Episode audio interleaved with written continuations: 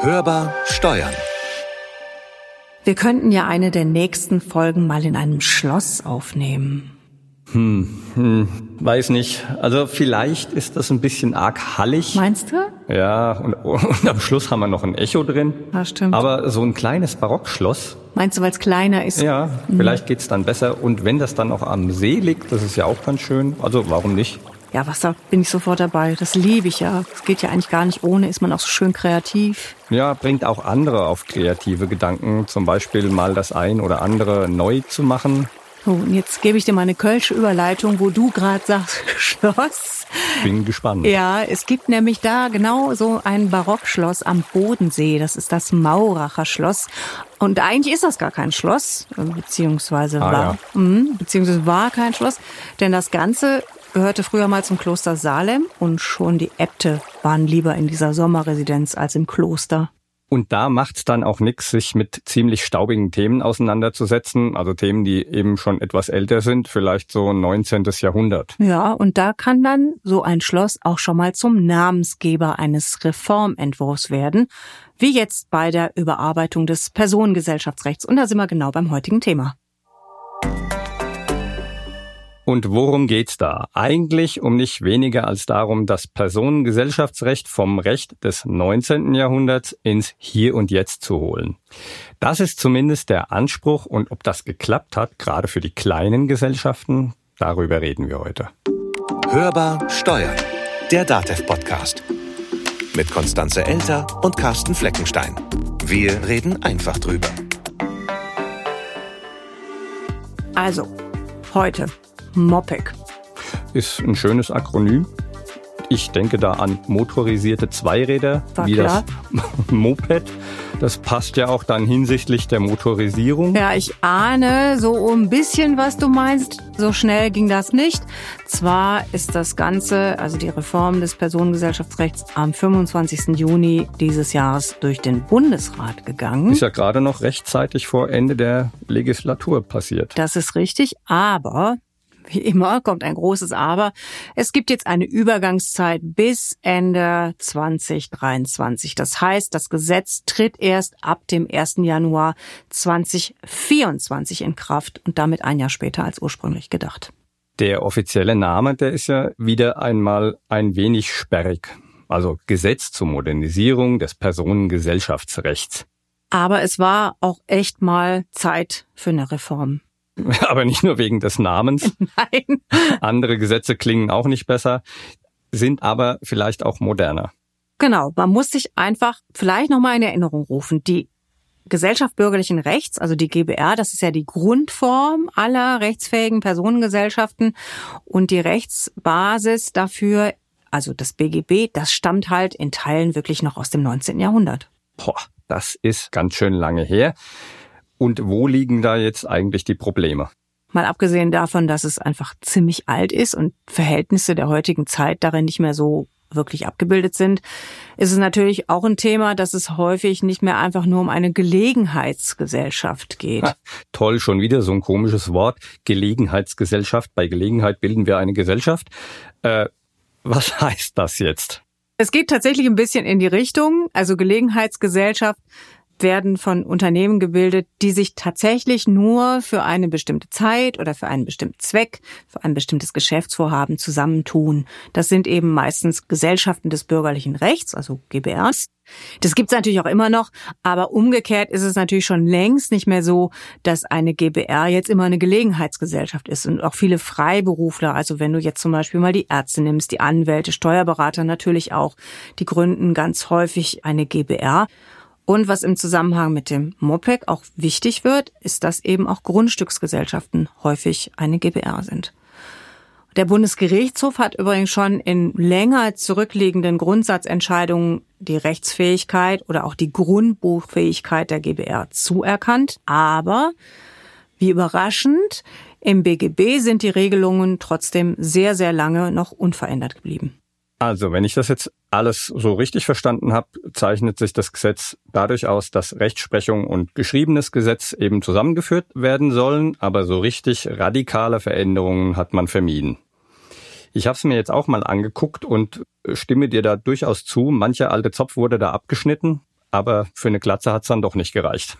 Ist mehr so ein Undercut. Also ganz wichtig, der Kaufmannsbegriff wird nicht aufgegeben, es bleibt bei handelsgewerblichen und nicht gewerblichen Personengesellschaften. Die OHG und KG, die werden für Freiberufler geöffnet. Ein weiterer Punkt ist das Leitbild der GBR, also der BGB-Gesellschaft. Das wird von der Gelegenheitsgesellschaft auf eine auf gewisse Dauer angelegte Gesellschaft bürgerlichen Rechts umgestellt. Und mit die wichtigste Neuerung, es soll ein Gesellschaftsregister geben, das freiwillig ist. Aber beim Erwerb von Grundstücken und für Gesellschaften, die als Aktionär oder Gesellschafter einer GmbH am Rechtsverkehr teilnehmen, wird das verpflichtend sein. Und wer einmal vom Eintragungswahlrecht Gebrauch gemacht hat, der kann nicht zurück. Auch interessant, die eingetragene GBR kann sich grundsätzlich im selben Umfang an einer Umwandlung beteiligen wie eine Personenhandelsgesellschaft. Das sind mit die wichtigsten Punkte der Reform, die mhm, du genau. jetzt zusammengefasst hast. Trotzdem ist es natürlich nur ein Ausschnitt des Ganzen. Das ist ja eine große Jahrhundertreform womöglich. Das mögen andere beurteilen. Und wir gucken jetzt nochmal gemeinsam mit unserem Kollegen und Rechtsanwalt Robert Brütting auf den kleinsten Teil der Gesellschaften, nämlich die GBR. Hallo Robert, schön, dass du wieder im Studio bist. Hallo Konstanze. Hörbar im Gespräch. Dieses Gesellschaftsregister, was da jetzt eingeführt worden ist mit dem MOPEC, wozu soll das denn eigentlich gut sein? Also, das MOPEC sieht die Einführung eines Gesellschaftsregisters vor im Bereich der GBR. Das wird geführt dann von den Amtsgerichten und das gilt nur, wenn spezielle Rechte eben im Spiel sind. Also wenn die GBR zum Beispiel Grundbesitz hat oder ähm, eingetragene Schiffe verwaltet beispielsweise, beziehungsweise als Aktionär auftritt nach dem Aktiengesetz oder eben als Gesellschafter, die GBR Gesellschafter einer GmbH zum Beispiel ist. Dann, das sind spezielle Rechte und die müssen dann ins Gesellschaftsregister eingetragen werden. Also das heißt jetzt nicht, dass ich jetzt, wenn ich eine GBR habe, mich da eintragen kann und dann irgendwelche neuen Rechte bekomme, sondern umgekehrt wird ein Schuh draus, wenn ich dich richtig verstanden habe. Wenn ich spezielle Rechte habe, dann muss ich das eintragen lassen. Ja, es besteht also keine Registrierungspflicht. Es besteht eine sogenannte Registrierungswahlfreiheit. Jedoch kann die Eintragung verpflichtend sein, wenn es eben um bestimmte Rechte geht wenn ich jetzt also kein Schiff habe, was ja wahrscheinlich in der Tat nicht so häufig vorkommt, oder kein Grundstück und ich möchte mich aber trotzdem eintragen lassen in diesem neuen Gesellschaftsregister, habe ich da überhaupt was davon als GBR? Gibt es da neue Rechte, die mir dann zufließen? Nun, es ist halt äh, eine größere Transparenz oder eben äh, letztlich ist es halt dann amtlich, sage ich mal, so würde ich sagen, und es ist halt dann offiziell und ähm, hat dann halt eine höhere Rechtssicherheit möglicherweise. Weil man dann nachlesen kann, wer Gesellschafter ist und genau, so weiter. Genau, wer Gesellschafter eben ist. Rechtsfähige GBR oder nicht? Das ist die Frage, die auch gerne von den Experten gewälzt wurde im Vorfeld. Was heißt das denn jetzt eigentlich genau? Naja, die Rechtsfähigkeit der GBR war ja nach der Rechtsprechung schon immer anerkannt. Es geht jetzt eigentlich nur darum, dass es jetzt gesetzlich verankert wird. Je nachdem, äh, ob die GBR im Rechtsverkehr auftritt, nach außen auftritt, ist sie rechtsfähig oder nicht rechtsfähig. Und ähm, im MOPEC ist nun vorgesehen, dass auch eine unternehmenstragende GBR bei einer unternehmenstragenden GBR, also die Rechtsfähigkeit vermutet wird. Kurz gesagt, die Rechtsfähigkeit ist ab sofort der Regelfall. Was brauchte es denn eigentlich bislang, um eine GBR zu sein oder zu gründen? Also wenn sich zwei Personen, mindestens zwei oder mehr Personen zur Verfolgung eines gemeinsamen beruflichen Zwecks zusammenschließen, entsteht praktisch automatisch eine GBR. Also das heißt, ich muss eigentlich nur zusammen im Büro sitzen und vielleicht einen gemeinsamen Auftrag annehmen und schon, schwupps, bin ich eine GBR und merke es gar nicht. Naja, ich, ich sag mal, wenn, wenn ich einen gemeinsamen Unternehmenszweck habe oder einen Zweck habe, den ich beruflich verwirklichen will, also Grafiker, Journalistin beispielsweise, und gemeinsam nach außen auftrete, dann entsteht praktisch automatisch die GBR. Und dafür braucht es keinen Vertrag? Nein, Vertrag braucht es dazu genau. nicht. Es gibt noch andere Neuerungen. Was wären denn für dich so neben dem Gesellschaftsregister so die zentralen Änderungen jetzt beim MOPEC, die sich da gerade für eine GBR ergeben? Also, neben dem Gesellschaftsregister sind Änderungen im Bereich der GBR, also die Umwandlungsfähigkeit, also die Möglichkeit nach dem Umwandlungsgesetz sich abzuspalten, zu verschmelzen oder eben einen Formwechsel vorzunehmen. Kannst du da mal ein Beispiel geben? Ein Formwechsel wäre beispielsweise, wenn die GBR äh, in eine andere Rechtsform umfirmiert, beispielsweise eine Partnerschaftsgesellschaft, beziehungsweise wenn auch Gesellschafter ausscheiden aus der GBR oder wenn eben Teile des Gesellschaftszwecks beziehungsweise der GBR eben äh, aufgegeben werden. Ein weiterer Aspekt ist das Vermögen der GBR. Das wird jetzt ebenfalls gesetzlich klargestellt, dass die rechtsfähige GBR Träger ihres Vermögens ist. Heißt konkret was? Ja, das heißt, ähm, dass beispielsweise im Falle einer Zwangsvollstreckung aus einem Titel gegen die Gesellschaft vollstreckt wird und nicht mehr gegen das Vermögen der Gesellschafter. Heißt das dann auch, dass sich grundsätzlich was bei der Haftung der GBR verändert durch das Moped? Also im Bereich der Haftung enthält eben äh, die Schlussfassung des MOPEX eine sogenannte Nachhaftungsbegrenzung. Was heißt das? Ähm, wenn ein Gesellschafter aus der Gesellschaft eben aus der GBR ausscheidet, bestehen nur noch dann Schadensersatzansprüche gegen ihn, wenn die Pflichtverletzung vor dem Ausscheiden von ihm erfolgt ist. Die Haftungsansprüche aufgrund einer Pflichtverletzung der anderen Mitglieder ähm, nach Ausscheiden des Gesellschafters belasten diesen ausgeschiedenen Gesellschafter dann nicht mehr.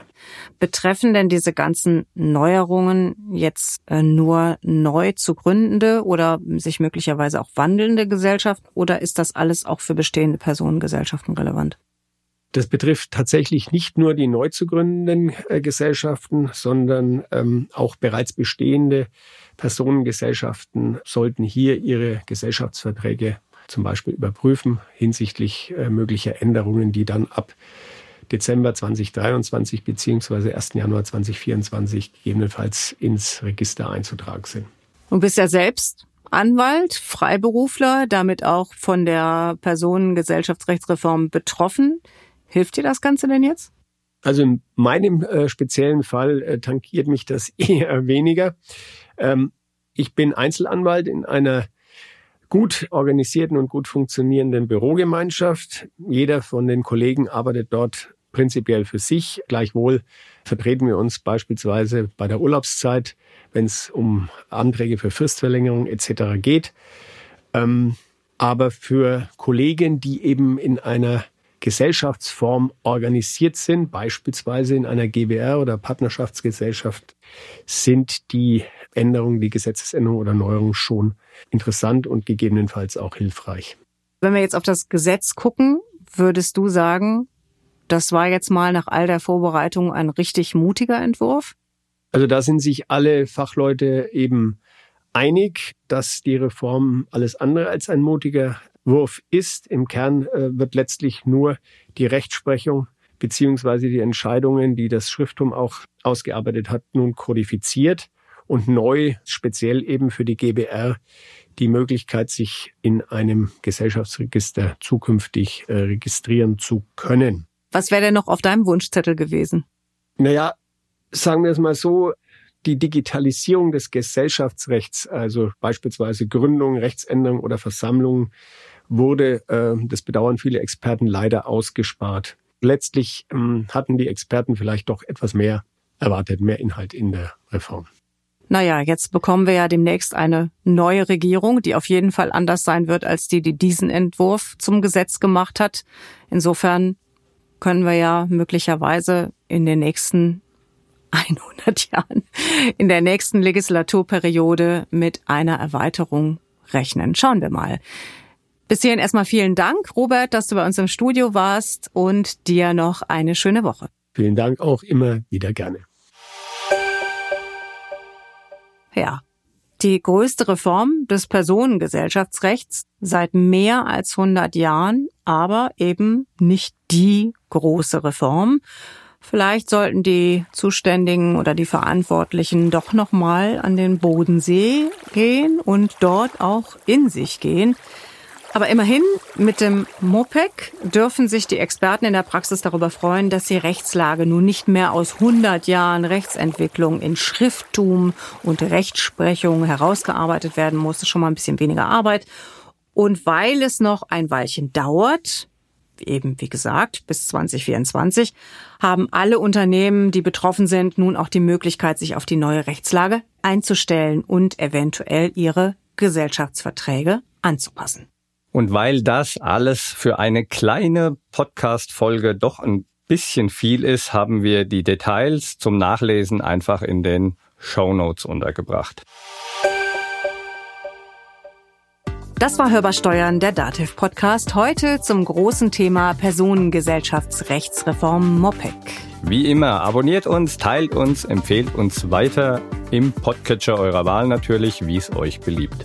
Und wenn ihr uns etwas schreiben wollt, ein Thema vorschlagen wollt, uns eure Meinung sagen wollt, dann geht das zum Beispiel mit einer E-Mail an podcast.datev.de. Wir hätten auch noch eine Telefonnummer im Angebot 0800 082 6782 anrufen, Fragen stellen, Meinung sagen. Mein Name ist Konstanze Elter. Und mein Name ist Carsten Fleckenstein. Wir wünschen euch eine gute Zeit. Bleibt optimistisch. Und hört wieder rein. Hörbar Steuern. Der Datev Podcast.